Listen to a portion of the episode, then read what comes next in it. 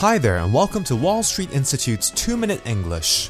I don't know if it's just me, but this year seems to have just flown by like that. I remember buying mooncakes not too long ago, and now I'm starting to see ads on TV for mooncakes, both the traditional and the more modern snowy varieties. I wonder if it's to do with age, a busy lifestyle, or possibly a mixture of both. All I do know is that time really does fly by here in Hong Kong, which means that it is even more important that we make good use of our time.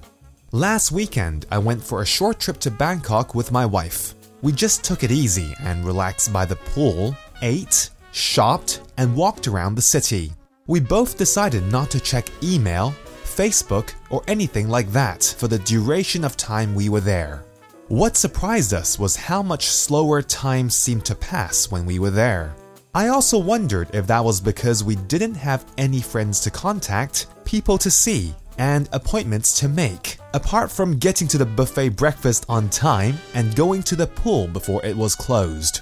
Regardless, it was really relaxing to spend time somewhere not having to worry about anything like deadlines, schedules, or meeting people.